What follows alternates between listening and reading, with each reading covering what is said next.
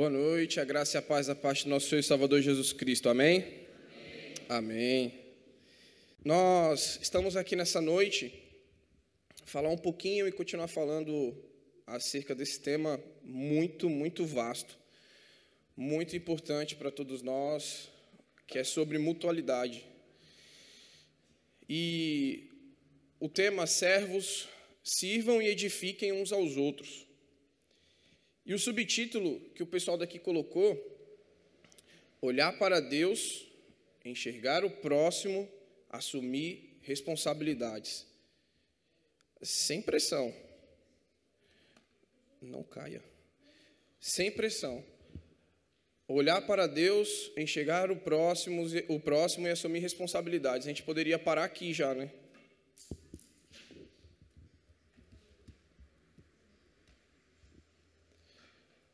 E a gente poderia já parar no subtítulo e falar bem assim: só nisso, de amar, a, olhar para Deus, enxergar o próximo e assumir responsabilidade, já podia colocar na mente no coração e ir embora com essas verdades, de tudo que a gente precisa de fazer na vida do Evangelho.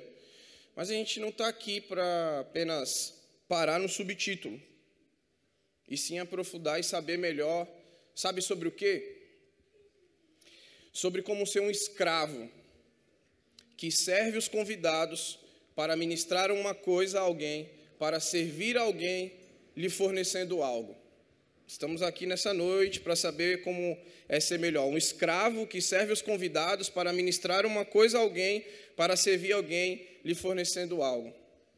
Esse é o sentido da, da palavra original, servo.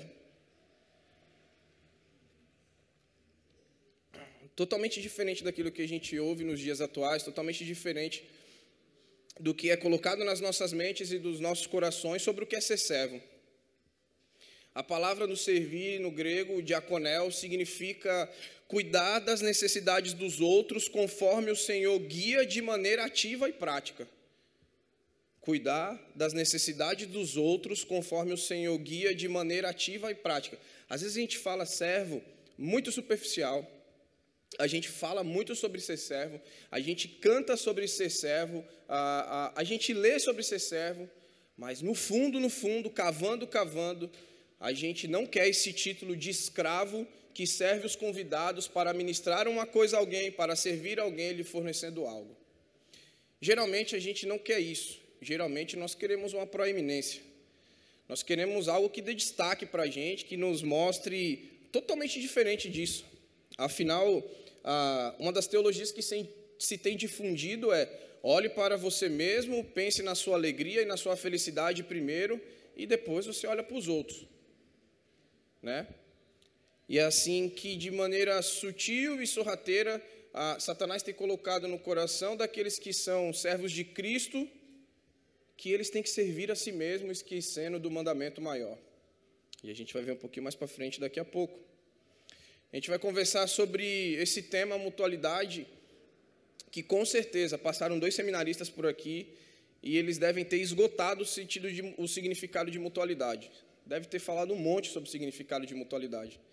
Se eles não falaram, é, a mutualidade que fala muito no Novo Testamento é a palavra no original alelon, que significa um ao outro, aos outros, reciprocidade, mutuamente. Esse é o significado de mutualidade. Em termos simples, servir um ao outro, estar uns com os outros, sempre olhando para o próximo. E tem tudo com servir.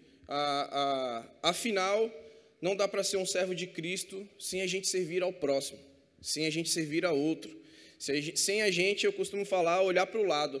É bem verdade que esse assunto aqui é um baita assunto amplo, que se fosse para a gente destrinchar ele na sua profundidade, a gente ia bem longe mas a gente tenta aqui, vai tentar nessa noite sintetizar e contextualizar a fim de fazer algumas aplicações práticas para o nosso dia a dia sobre essa questão de ser servo. Não perde de vista o tema da série é mutualidade, mas hoje o tema de hoje é servos. Sirvam e edifiquem uns aos outros. Se você anota, anota aí sobre esse tema, senão você vai perder.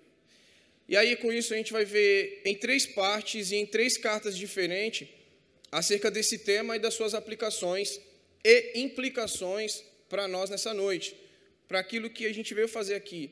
Não somente um intercâmbio, ou somente um culto nosso ah, da juventude para o pessoal de Cubatão e o culto ah, da juventude do pessoal da UMP aqui, como mais um dia, mas daquilo que nós vamos fazer a partir do dia de hoje.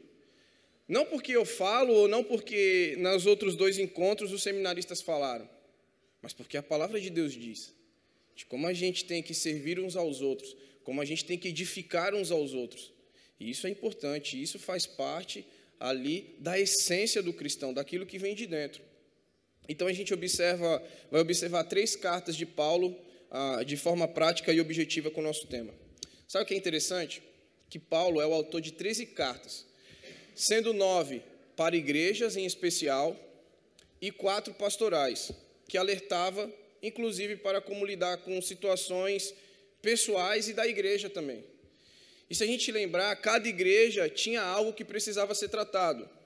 Mas nessas cartas, basicamente, se a gente for tirar, tinha as seguintes questões que podemos se dizer assim, que sempre era o carro-chefe. Aqui a gente não está falando ah, de ser raso, mas as cartas paulinas falam só isso. Não, elas são profundas, mas se vocês olharem o pano de fundo, o que, que sempre cercava as igrejas por onde Paulo passa e funda essas igrejas, ah, geralmente são heresias, usos e costumes para acréscimo da salvação, problema de relacionamentos entre irmãos, mau testemunho, os judaizantes que queriam colocar práticas ah, ah, do judaísmo antigo dentro da igreja, combate a falsos mestres, defesa da fé, que a gente chama de apologética, ah, tem muito mais coisas do que isso. Mas no geralzão, vamos dizer assim, elas tratam sobre isso. Lógico que todas elas têm a sua profundidade, apresentando Cristo, apresentando questões acerca a, de justificação, de, de eleição. Não é sobre isso, mas eu estou falando num geral, numa vida prática da igreja, na vida prática daquilo que a gente está se propondo a tratar aqui hoje, que nós vamos trabalhar nesse sentido.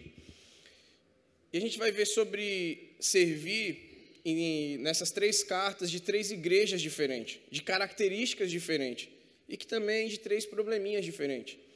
Nós vamos ver sobre os Gálatas, Romanos e os Tessalonicenses. Três igrejas ali em que Paulo passa e escreve sobre um problema específico que eles tinham e também dava a solução desse problema.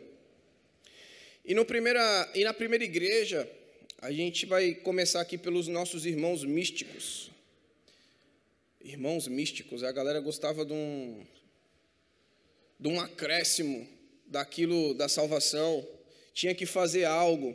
Se a gente trouxesse aqui para os dias de hoje, ao invés de circuncidar, era comprar uma vaga no céu. Já comprou uma vaga no céu, André? Não. Vamos vender. Era um acréscimo à salvação, era uma prática que você tinha que fazer para crescer a salvação. Nesse caso aqui, com essa primeira carta de Paulo que ele escreve, era para combater esse acréscimo à salvação. Os judaizantes ali, a galera da igreja da Galácia estava falando que para eles serem salvos, ter um complemento da salvação, eles precisavam se circuncidar e se adequar à lei de Moisés. E ele fez, uh, Paulo faz alguns alertas acerca dessas leis cerimoniais, acerca da salvação. Ele, ele faz algumas advertências, principalmente nesse capítulo que nós vamos ver. Abre lá, por favor, Gálatas capítulo 5, versículo 13 a 15. Gálatas capítulo 5, versículo 13 a 15. Vamos ver sobre algumas dessas advertências caso eles permanecessem nessa prática, nesse pensamento de acréscimo à salvação, e o que isso estava implicando no meio da igreja, o que isso estava implicando principalmente no relacionamento entre os cristãos. Isso é muito importante a parte do relacionamento, que não dá para ter mutualidade, não dá para ter uns aos outros sem relacionamento. E diz assim a palavra do Senhor: Irmãos, vocês foram chamados para a liberdade mas não usem a liberdade para dar ocasião à vontade da carne. Ao contrário, sirvam uns aos outros mediante o amor. Toda a lei se resume num só mandamento: ame o seu próximo como a si mesmo. Mas se vocês se mordem e se devoram uns aos outros, cuidado para não se destruírem mutuamente. Mutuamente. Vocês foram chamados para a liberdade. O versículo 13 fala: Que liberdade é essa? Libertos do pecado e não a licença para pecar, certo? A liberdade aqui que Paulo usa para os Gálatas é que vocês foram libertos do pecado, mas não tinham uma licença para pecar. Vocês foram chamados para a liberdade, vocês chamaram para, foram chamados para ser livres do que? Qual é o pano de fundo dos Gálatas? De fazer práticas com acréscimo à salvação. Porém, porém, não usem dessa liberdade, não usem da forma como as pessoas tentavam ah, te oprimir em relação a colocar a, a, a circuncisão para a salvação, mas não ajam de qualquer jeito. E às vezes a gente confunde literalmente essa questão da liberdade. E Paulo vai falar logo em seguida, ele dá um alerta, e novamente ele dá outro alerta. Olha aí, mas não usem a liberdade para dar ocasião à carne. Se vocês continuarem, não usem a liberdade para dar ocasião à carne. O que, que seria isso, mano? A palavra usada aqui é a former. É um vocábulo militar para base de operações. Ah, é usada diversas vezes por Paulo como uma ocasião conveniente. Ou seja, numa base militar ali, está todo mundo em casa, é uma ocasião conveniente. Você está todos os militares reunidos, está todo mundo reunido e acaba se tornando algo ah, conveniente. A carne ela é representada como um oportunista sempre pronto a aproveitar-se de qualquer oportunidade. E quando a gente fala de carne, a gente está falando da nossa natureza pecaminosa, antes de Cristo. E sempre que a gente está ali na zona de conforto, na nossa base operacional, ela quer tomar conta. Então, por isso que olha o alerta que Paulo fala: cuidado, não dê ocasião à vontade da carne. Ao contrário, sirvam uns aos outros ah, mediante ao amor. Ele já ouve aqui nessa mesma carta a menção do conflito entre o espírito e a carne. E o trecho que se segue, ele concentra-se especialmente, especificamente no ponto de vista prático. É a menção da carne que parece ser a centelha que acende toda discussão. Mas aí a gente pensa, por que pensar na carne como sendo o principal inimigo da liberdade? Por que, que o pecado, por que, que se a gente tem a ideia da questão de ser livres, da liberdade bíblica, qual que é a liberdade bíblica? Deus nos libertou do pecado. Nós somos livres do pecado no sentido de escravos do pecado, de práticas do pecado. E por que, que a carne se torna o inimigo principal aqui? Porque é o que está sempre lutando contra aquilo para que nós somos chamados chamados para ser livres do pecado. E essa escolha da palavra carne é, impele a nós, como um homem natural, a tendência moral do homem que não é movido pelo Espírito. O que, que isso tem a ver com ser servo? Que quando a gente dá vazão à carne, a gente não é movido pelo Espírito. E logo a gente não consegue ser servo da forma que nós vimos. A gente não consegue olhar para o outro como um servo, a gente não consegue olhar para o outro sendo nós escravos, mas aí a gente agora olha para o outro do nosso ego sendo senhores de outros e não escravo de todos. Por isso que Paulo sempre vai falar acerca a, a, dessa questão da luta. E aí ele vai falar aqui, toda lei se resume num só mandamento: ame o próximo como a si mesmo. Se a gente pega o principal mandamento de como amar o próximo como a nós mesmos, se o povo da Galácia tivesse com esse pensamento, já que eles queriam tanto as práticas ah, do judaísmo, eles estavam deixando de lado isso. A sua religiosidade o estava matando, estava matando os irmãos. E aí a gente traz e aplica para nós. Muitas vezes a nossa religiosidade mata os nossos irmãos, mata o próximo porque é uma falta de amor total. A gente vive no moralismo, no legalismo, muitas vezes das nossas verdades, fugindo daquilo que a Bíblia fala, que é ame o próximo como a si mesmo. E olha que interessante que após dizer isso, Paulo chama atenção da forma que eles estão vivendo e agindo por estar dando lugar à carne e por estar colocando não o espírito, mas a carne à frente. Se você der um, uma passada de olho no versículo 15, é o que ele vai falar. Mas vocês se mordem e se devoram uns aos outros. Cuidado para não se destruírem mutuamente. Se, de, se morder e se devorar acontece só em Massachusetts. Nem na IPVC acontece isso, e nem na PIB de Cubatão os irmãos se mordem e se devoram, mas só lá em Massachusetts, nos Estados Unidos, as igrejas de lá, eles se mordem e se devoram, a gente não. Que interessante. Paulo usa uma ironia. Vocês estão tão violentos em suas questões, cuidado para não chegar ao ponto de se matarem e se acabarem entre vocês mesmos. Que loucura, mano. Pararam para prestar atenção nisso? Essa ironia barra alerta que Paulo fala, fala assim, vocês estão tão cegos nas convicções de vocês, vocês estão tão agindo pela carne, que vocês se mordem e se devoram. Ó, oh, cuidado, viu? Para vocês não se matarem entre vocês mesmos e acabar a igreja da Galácia. É isso que ele está falando. Veja que ele vem ah, livres do pecado, amar ao próximo, e aí ele fala, depois dos alertas, ele fala como eles estão vivendo. Não, se a gente não entende, se a gente não entende o que ele está querendo dizer aqui, é bem difícil. Porque é o que a gente mais vê. E eu olho para o meu amigo ali, e não tem como a gente não relembrar de fases em que o cristão mais se morde e mais se devoram. Quando entra nas questões um contra o outro. Pô, time de futebol, política. 2018 aqui nessa igreja foi bem tranquilo. Política, foi. Bem tranquilo.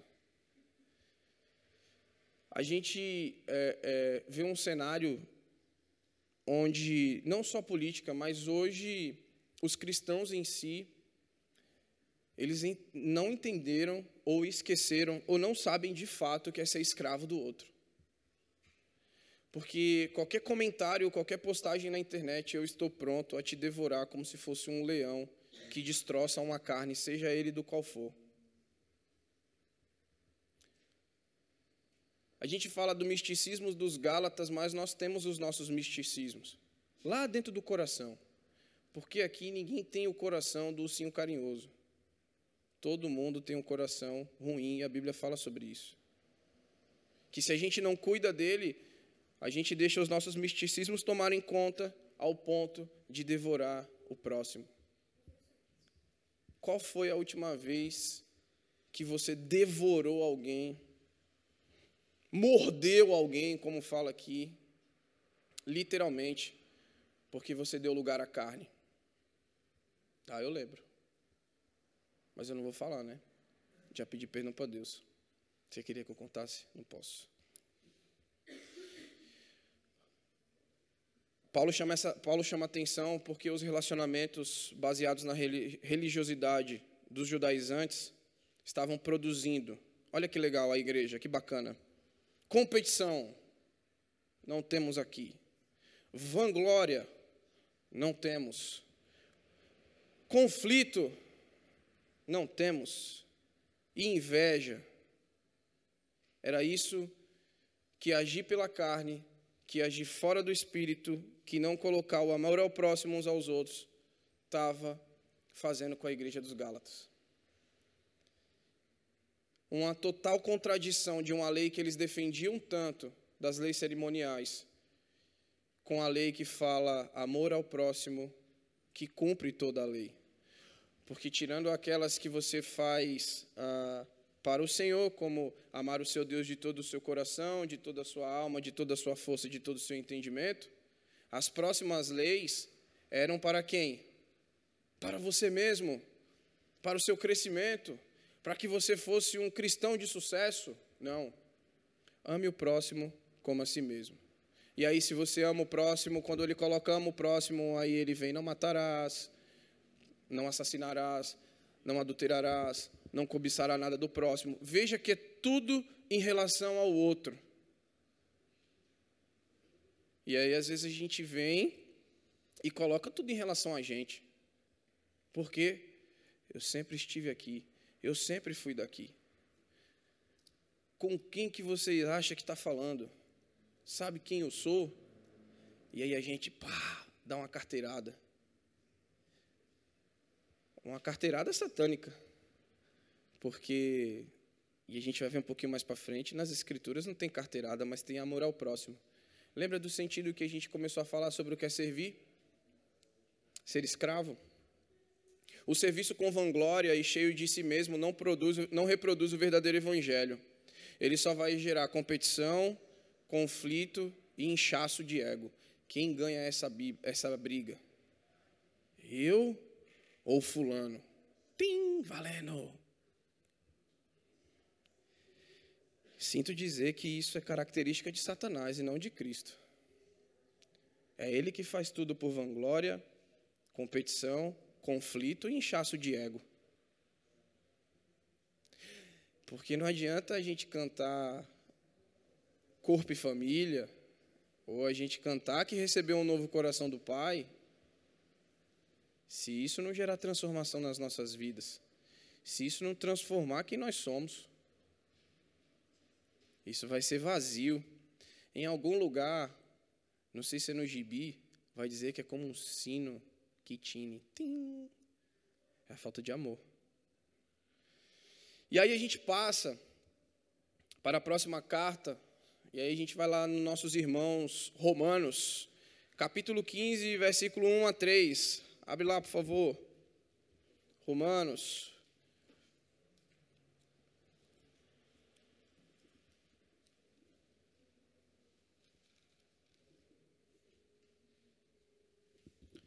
Nós vimos acerca dos Gálatas e seu misticismo. E Romanos capítulo 15, versículo 1 a 3 diz assim: nós, somos, nós que somos fortes devemos suportar as fraquezas dos fracos e não agradar nós mesmos. Cada um de nós deve agradar o seu próximo, para o bem dele, a fim de edificá-lo, pois também Cristo não agradou a si próprio. Mas como está escrito, os insultos daqueles que te insultam caíram sobre mim.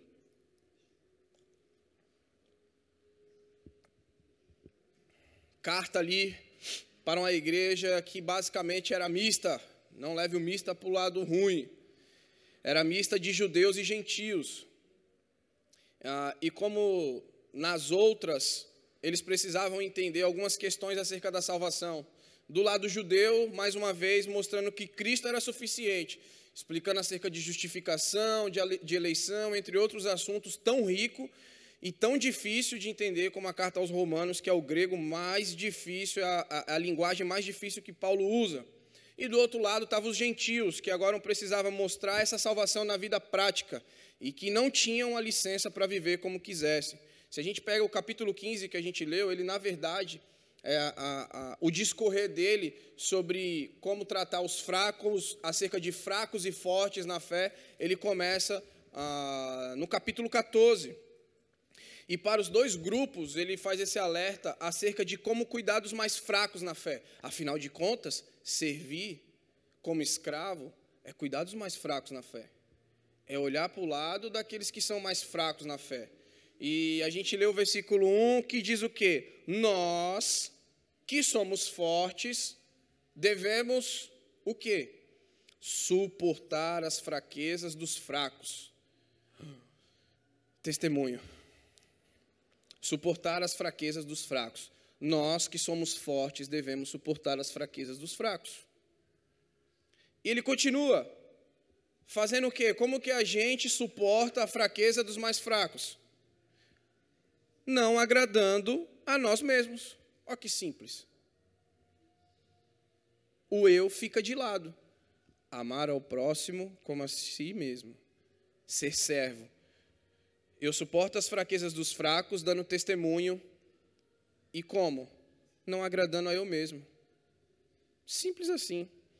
Eu vou contar um exemplo para vocês de um cara que certa vez ele era um médico, Era não. Ele é um médico muito renomado, cristão, cara crente. E ele recebeu a visita de um pastor ah, na casa dele e ele falou assim: Pastor, o senhor aceita tomar um vinho? Aceita esse vinho de presente? Ele falou: Você se importa se eu não aceitar o vinho de presente? Porque eu tenho, eu tenho as minhas convicções e eu, eu, eu preferia recusar. Ele, não, tudo bem. Aí ele brincou com esse pastor e falou assim: ah, o senhor é, é, é crentão demais. Aí ele, não, eu apenas decidi fazer uma escolha na minha vida e, e, e eu, eu, eu não quero esse vinho. Muito obrigado. E esse médico, ele é muito bom. E numa pesquisa dele, ele recebeu um prêmio. Não lembro se é no Hospital Sírio-Libanês ou no Einstein. E aí, como ele recebe esse prêmio essa, a, a, por essa pesquisa, vamos comemorar, e todos eles comemorando. E, lógico, nas comemorações lá, tinha um coquetel, tinha bebidas, tinha vinho, e ele tomando o vinho dele, comemorando lá com o pessoal do hospital. A maioria não era crente. Tinha uma senhorinha da faxina que era da igreja dele, e que ele sempre falava de Jesus. Enquanto ele bebia, ela passava o pano e olhava, ela era uma recém-convertida. E aí, quando ele estava indo embora, ele falou: Olá, dona Maria, a senhora viu como Deus é bom? Aí ele não deixou nem ela terminar e falou assim: Doutor, eu achei que o senhor era crente. Eu achei que o senhor era crente, porque. Aí ele, mas eu sou, irmã, eu sou crente, eu creio no Senhor Jesus. Ela falou: Não, porque crente não bebe. E aí aqui a gente não entra no mérito se beber ou não beber é pecado, mas quando Paulo ele fala da gente que é forte e suportar a fraqueza dos fracos, ele está falando sobre isso. O eu, nessa hora, fica de lado. Ele é um cara que é teólogo, ele fez uma faculdade de teologia. Além do doutorado dele, além de tudo, ele parou a medicina por um período, ele fez teologia. É um cara que, inclusive, dá aula, mas aquele dia ele tomou uma aula de teologia de uma senhoria que varria o chão, acerca do testemunho. Quando Paulo fala sobre isso e não agradar de nós mesmos, o eu fica de lado nessa hora. E aí você deve estar falando assim, fala Deus, porque é, o pastor pegou e falou na questão da bebida. Sério, as suas roupas também. A sua rede social, o seu Instagram, você suporta os mais fracos quando você cuida dessas coisas. Quando você não é fofoqueiro, você serve a outros e você suporta os mais fracos. Quando você ah, ah, é um apaziguador, você está suportando os mais fracos. As nossas redes sociais hoje em dia elas são muito perigosas. E a gente não pensa, sabe por que a gente entra naquela? a rede social é minha, eu faço o que eu quiser. O corpo é meu e as roupas são minhas, fui eu que trabalhei e comprei, eu faço o que eu quiser. Aí, aí Paulo vai falar, através dos nossos amigos romanos, que cada um de nós, no versículo 2, deve agradar ao próximo, para o bem dele, e não nosso. Quebrou a nossa, a nossa narrativa de que eu pago os meus boletos.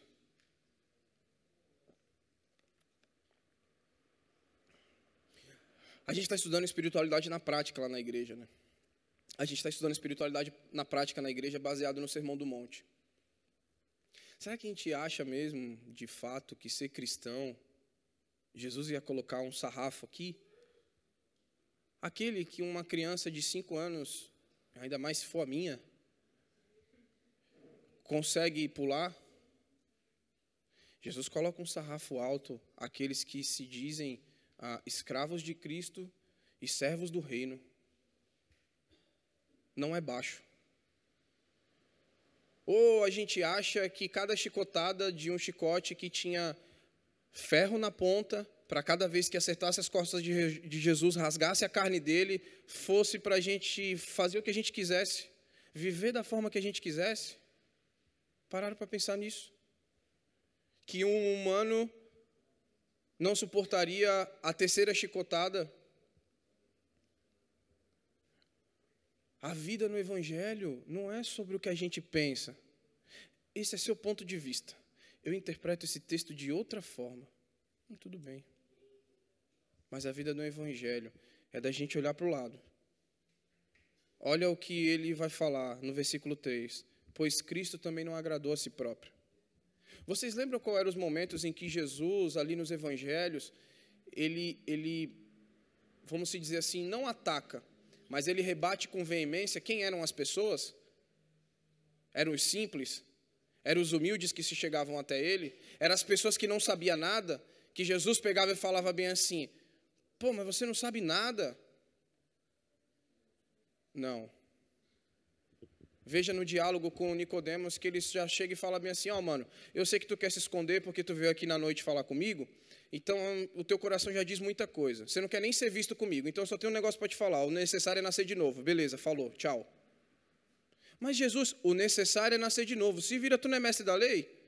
Você sabe tudo, mano. Mas veja como que Jesus vai lidar com os outros, os fracos, aqueles que não sabiam sentava, que vinham até ele, sentava, ensinava, explicava. É assim, ah, nós, os que somos fortes, devemos agir com os mais fracos. Porque Jesus é o modelo, não sou eu, não é o Henrique, não é o Valmir, o modelo é Cristo. O modelo é Jesus. Por que, que eu tenho que me tornar fraco para com os fracos? Porque Jesus fez isso. E quando eu falo me tornar fraco para, para, para os fracos, não é assim, ah, pastor, então, ah, vai ter ali um. Eu tenho que ter cuidado no que eu vou falar, porque senão vão me chamar de velho. Como é o nome hoje? Uma festa. Para não falar um pistão. E eu tenho que ir lá acompanhar o meu primo, porque o senhor sabe, né, pastor? Ele está chegando aqui na igreja. Para. Vai com essa narrativa do cão para outro lugar. Tu quer ir para a festa, tu vai. Não fica colocando teu primo e que você tem que acompanhar os fracos. Lembra? As cartas, as nove cartas eram para igrejas. Para a igreja cristão, tá? Dentro da igreja. Então, aqueles que são mais fracos na fé. Aqueles que você está caminhando com eles dentro da igreja. Não vai dar desculpa para ir para balada, falando, não, meu primo, ele é fraco, eu tenho que acompanhá-lo lá. É, o capiroto vai levar vocês dois, uma foiçada só. O nosso serviço, a nossa vida tem que ser pensando no outro, nos mais fracos, nos mínimos detalhes. As escrituras, ah, no sentido de vida prática e de como ganhar, amar e edificar o próximo, mesmo que eu tenha que me tornar fraco para isso. E aqui é o ponto a nossa prepotência teológica e carteirada denominacional nunca fizeram parte dos escritos bíblicos. Pelo contrário, o que sabia tudo se fez fraco para os fracos. Isso é ser servo. Jesus sabia tudo, eu e você a gente não sabe nada. Tem gente que acha que pastor sabe tudo. Tem até lá um programa, né? Pergunte ao pastor.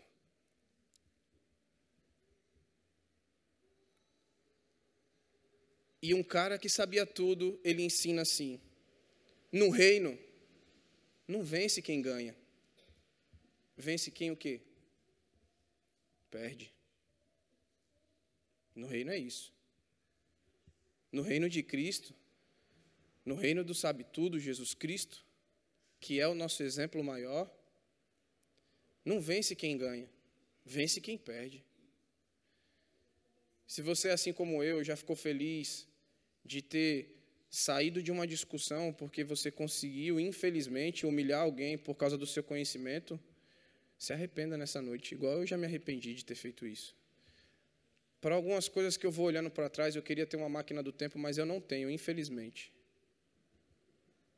Porque às vezes a nossa distância, o nosso coração, e aí lembra dos Gálatas? A gente dá lugar à carne e não dá lugar ao espírito, faz com que a gente faça isso a nossa prepotência acaba de acaba nos fazendo esquecer que temos que nos, nos tornar fraco para com os fracos, a fim de ganhar a todos. Ganhar a todos para quem? Para a gente? Olha que cara legal, hein? Eu queria andar com esse cara, eu queria ser esse cara, um cara legal desse. Não, para ganhar para Cristo. Você se faz mais fraco, mas pregando o Evangelho, e não só pregando o Evangelho, mas vivendo o Evangelho na sua vida, na prática. No seu dia a dia, igreja, trabalho, seus amigos. É um exemplo muito bobo que a gente sempre usa, mas se teus amigos da escola, da faculdade, do trabalho tivessem aqui agora, do seu lado, o que, que eles falariam de você?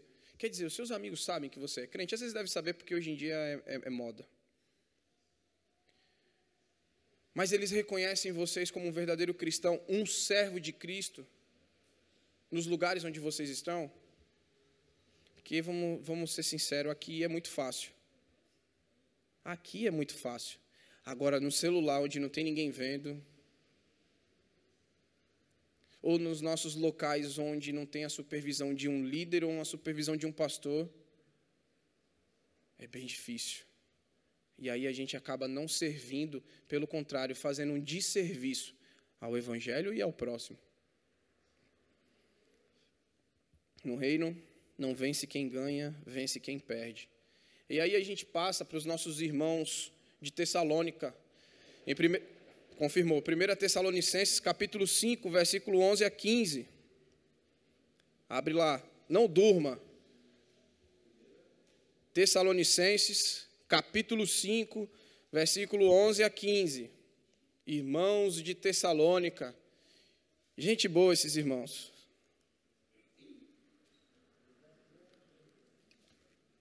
Primeira de Tessalonicenses, isso. Capítulo 5, versículo 11 a 15. Eu não abri o meu.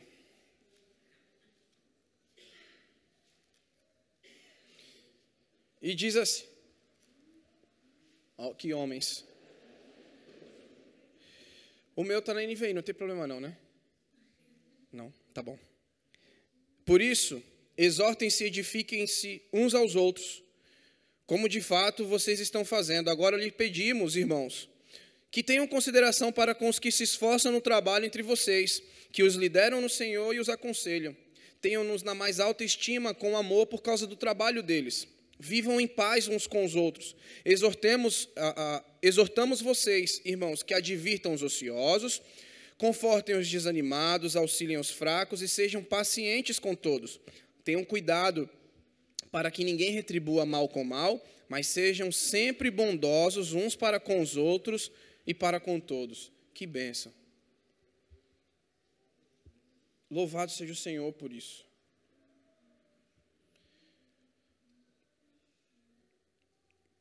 Paulo relata em Atos, na sua passagem por lá, que esses nossos irmãos, vocês lembram? Claro que lembra, que vocês é só o frio que está fazendo vocês ficarem quietos, mas vocês lembram o que Paulo fala em Atos acerca dos de Tessalônica. Lembra, né? Não me olha com essa cara de gol contra, por favor. Atos capítulo 17, quando ele chega em Bereia, o que, que Lucas vai relatar? Os de Bereia eram mais nobres que o de Tessalônica. E que nobreza é essa? Nobreza de acolhimento da palavra.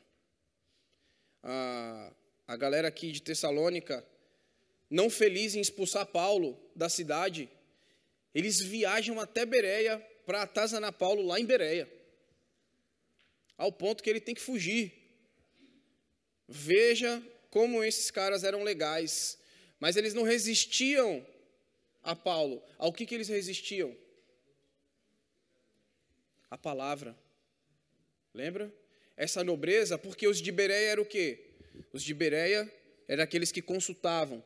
Era aqueles que não era porque Paulo era o cara famoso que eles falavam assim, não, prega aí porque você já tem o nome. Não, era Paulo pregando e ele com, a, com as escrituras na mão para conferir se era daquele jeito mesmo.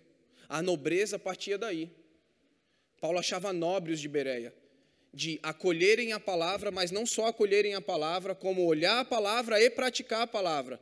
E ele falou, os de Tessalônica não. Olha quem eram os nossos irmãos de Tessalônica. Porém, quando a gente lê a carta, já parece que Paulo já é mais brando e amoroso com eles. Parece que aqueles que se converteram e aqueles que estavam ali na igreja entenderam o real sentido do evangelho. Ao passo que Paulo vai falar bem assim: Eu queria muito estar com vocês, desejo em breve vê-los. Desejo em breve estar com vocês. E ele estava feliz porque eles tinham permanecido na fé no Senhor Jesus e na palavra. Mas não quer dizer paz total, né? Eles ainda sofriam com o quê? Com as mesmas coisas que Paulo sofreu, com as facções hostis que expulsou Paulo da cidade na sua passagem por lá. Todo lugar tem problema com facção, que vai contra aquilo que a palavra diz. Se você traz para os dias atuais todas essas palavras que a gente está ouvindo, não tem como não aplicar nos dias de hoje. E quando a gente fala de facções, não põe só na sua cabeça a questão da panela.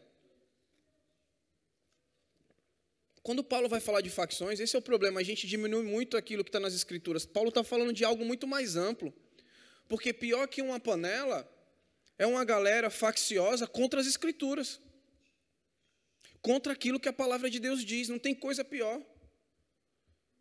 Paulo ele alerta acerca a, a, do cuidado uns com os outros, do cuidado da mutualidade, mas sempre baseado numa segurança de que as escrituras estão sendo pregadas.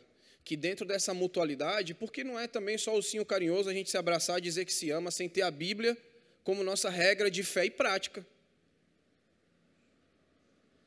Não é só falar, veja como a gente está unido, saímos para comer uma pizza junto. Mas, se você pudesse, o de uma ponta colocaria um remédio para dar dor de barriga no outro da outra ponta. Hã? Você riu, acho que você. Eu não vou comer do pedaço de pizza que você me der. Estou com medo de você. Isso não quer dizer um amor baseado nas escrituras, isso não quer dizer ser servo, isso não quer dizer um serviço com outro, porque se você leva um pedaço de pizza com remédio lá para o cara passar mal, é uma servidão vazia e muitas vezes a gente leva porções da nossa vida para os outros se alimentarem que dá indigestão no próximo.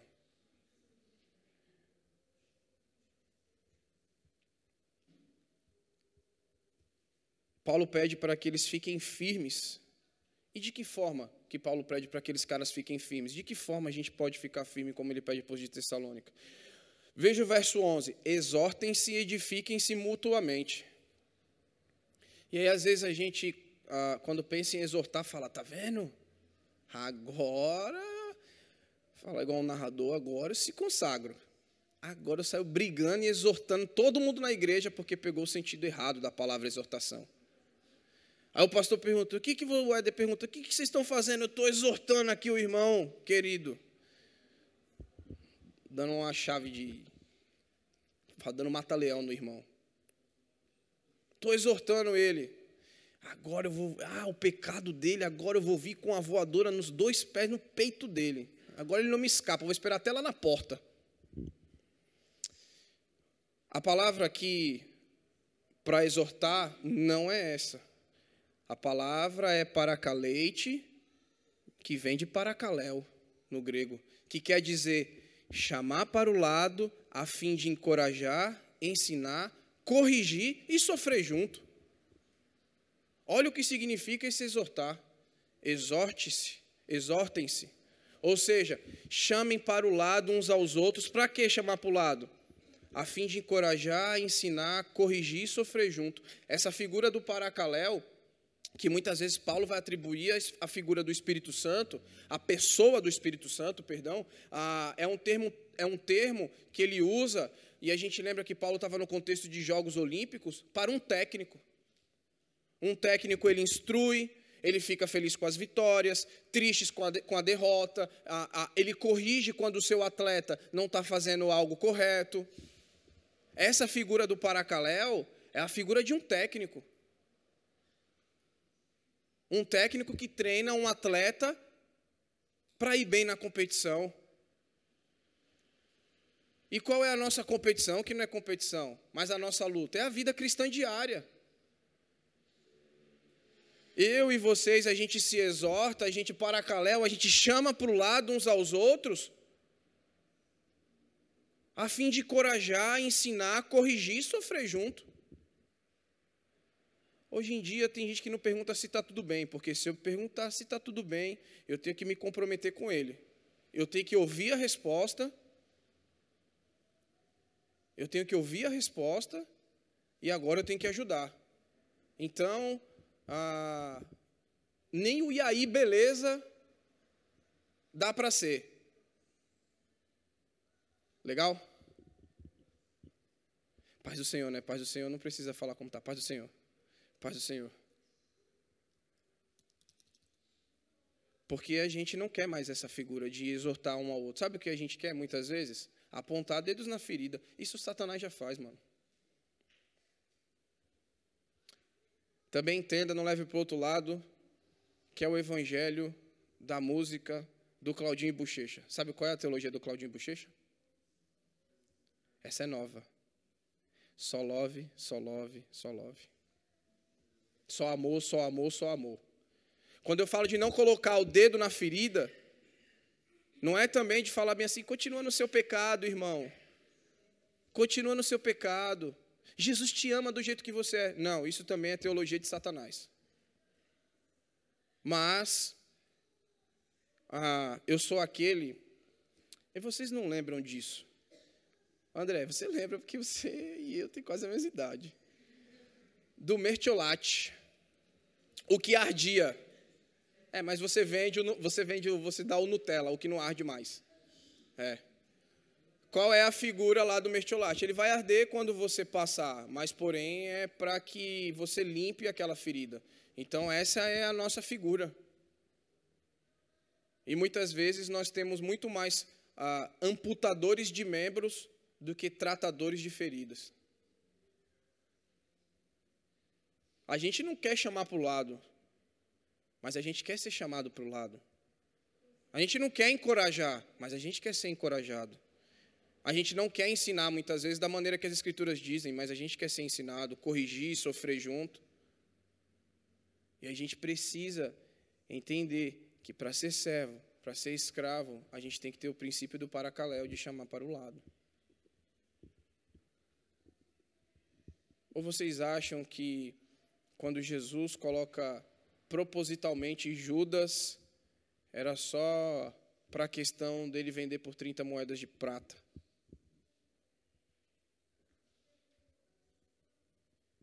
Vocês lembram, e essa parte sempre, sempre mexe muito comigo.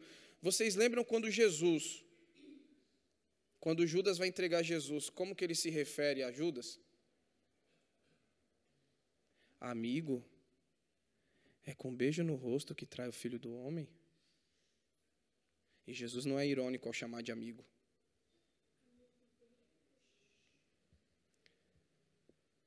É para nós hoje em dia. Ou vocês acham que quando há o lava-pés era só para mostrar que Jesus era humilde? Vocês lembram de quem que Jesus lavou os pés? Daquele que iria traí-lo. E aí ele coloca no imperativo: vão e façam o mesmo. O servir uns aos outros não é só quando é conveniente para nós. Não é só aquela pessoa legal. Não é só aquele que torce para o mesmo time que eu ou que tem os mesmos pensamentos que eu. Mas muitas vezes é aquele que eu vou precisar ensinar, corrigir, encorajar e sofrer junto.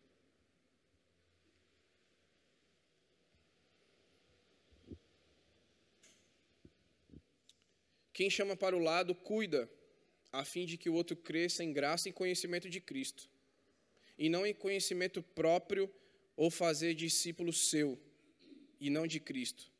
E como a gente pode fazer isso? É só você dar uma olhada nos versículos 13, 14 e 15. Como que a gente pode fazer isso? Como que a gente pode servir uns aos outros? Como que a gente pode fazer tudo isso? Vamos correr. Vivendo em paz uns com os outros, advertir os ociosos. Olha que interessante. Você adverte aquele que está ocioso confortem os desanimados, não afundem os desanimados mais ainda, auxiliem os fracos, ou seja, não deixem os fracos para trás. Está tudo no versículo 13, 14 e 15. Sejam pacientes para com todos. Nossa geração é muito paciente, graças a Deus. Amém? Cri, cri. Muito paciente. Vamos logo, senão você vai ficar. Ó. Não retribuam o mal com o mal, mas sejam sempre bondosos uns para com os outros. Olha que interessante que ele fala: sejam sempre bondosos uns para com os outros e o que mais? E para com todos. Por, por que, que ele fala isso? Inclusive para os de fora. Sede bondosos uns para com os outros e também para com todos. Porque isso vai demonstrar o quê? Aquilo que vocês estão fazendo aqui no sábado à noite.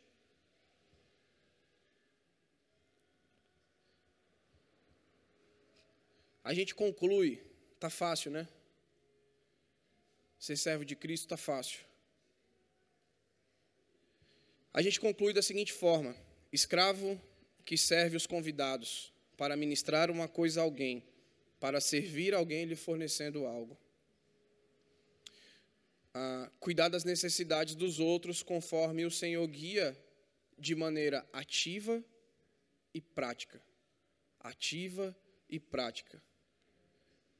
Cuidar das necessidades dos outros conforme o Senhor guia de maneira ativa e prática. Pode esquecer tudo que eu falei, se você gravar só isso já está bom. Três cartas que mostraram para nós um padrão de ser servos.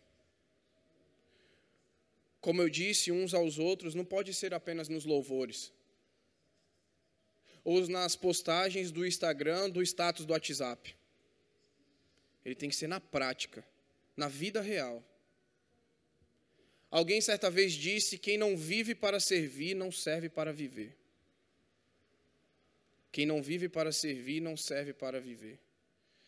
Se o próximo não for o alvo das nossas vidas, todo o resto não fará sentido algum será zero.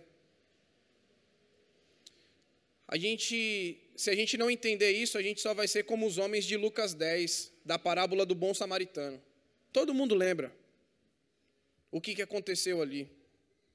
Religiosos cegos que não sabiam quem era o seu próximo. Que ao descerem, acabarem a, a, a, a passagem, vai dizer que descendo eles de Jerusalém para Jericó, ou seja, tanto levita quanto o outro tinha acabado de oferecer o seu culto ao Senhor em Jerusalém. Estava descendo para Jericó, ou seja, vamos colocar para os dias de hoje, eles tinham acabado de sair de um culto sobre mutualidade. E ao passar na beira do caminho, o que, que eles fizeram? Não olharam o fraco que estava no chão.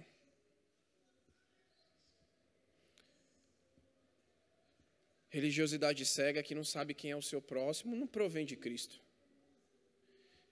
Que o Senhor nos ajude nessa noite a gente olhar para o lado, a sermos escravos que servem os convidados para ministrar uma coisa a alguém, para servir alguém fornecendo algo, cuidar das necessidades do outro, conforme o Senhor guia de maneira ativa e prática. E aqui é para nós. Se falta isso na sua vida, se falta isso na sua vida como igreja, como aquilo que o Senhor Jesus te chamou para fazer, peça a Ele nessa noite. Que fortaleça isso no seu coração. Modifique isso. Que as nossas ah, ah, carteiradas religiosas não seja mais o nosso outdoor o outdoor da nossa vida, mas um coração servo e que ama o próximo. Esse seja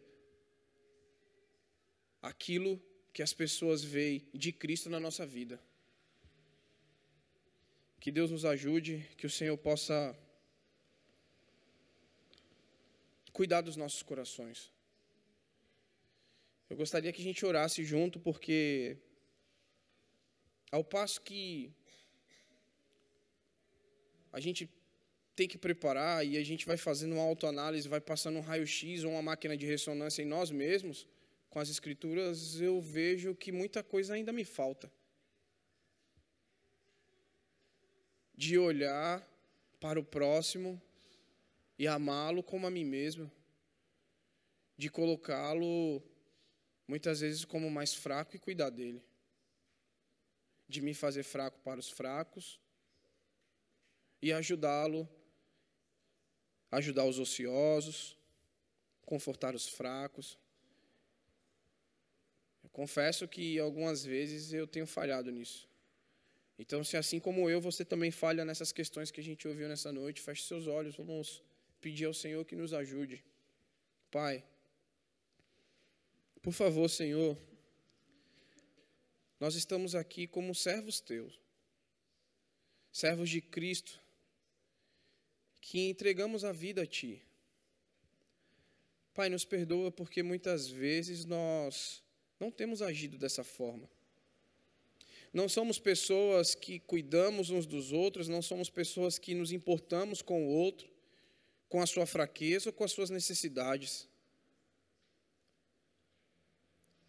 Muitas vezes eu mesmo visto uma roupa religiosa e não olho para o lado.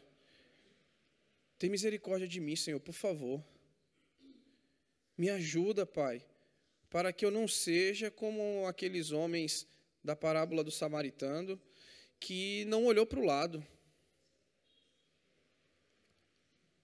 Me ajuda a servir os meus irmãos, me ajuda a servir a igreja de Cristo. Me ajuda a olhar para os mais fracos, me ajuda a olhar para os necessitados. E que o meu ego, o meu eu, fique de lado, Senhor. Porque muitas vezes ele inflama. Me ajuda nessa questão, Senhor, por favor, e ajuda outros aqui que tiverem problema com isso que estiverem deixando isso a desejar em suas vidas. E que o seu coração se renove, não porque a gente falou, não porque eu preguei, mas porque a tua palavra rasga os nossos corações. A tua palavra transforma o nosso viver. A tua palavra ela é viva e eficaz. Então nós cremos no poder da tua palavra ao transformar as nossas ações. Que mutualidade na vida da PIB de Cubatão e na vida aqui da IPVC não seja só apenas um tema a ser estudado em quatro encontros, mas seja um viver diário, um caminhar diário. Seja posto em prática diariamente nas nossas vidas, Pai, por favor. Obrigado, Senhor, por essa oportunidade. Cuida dessa amada igreja. Cuida do teu servo, pastor Éder, dá sabedoria e graça para ele conduzir o rebanho que é teu, ó Pai. Cuida também da liderança aqui, que o Senhor possa capacitá-los e que eles possam também entender o significado de serem servos, escravos que servem às mesas. Ajuda-nos, Senhor. E obrigado por essa noite. Assim nós oramos e te agradecemos em nome de Jesus. Amém. Amém. Deus abençoe. Mano, obrigado.